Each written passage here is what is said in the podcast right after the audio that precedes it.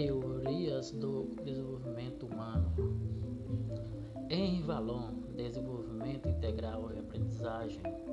Carl Rogers, humanismo e aprendizagem. Emília Ferreiro, construtivismo e alfabetização.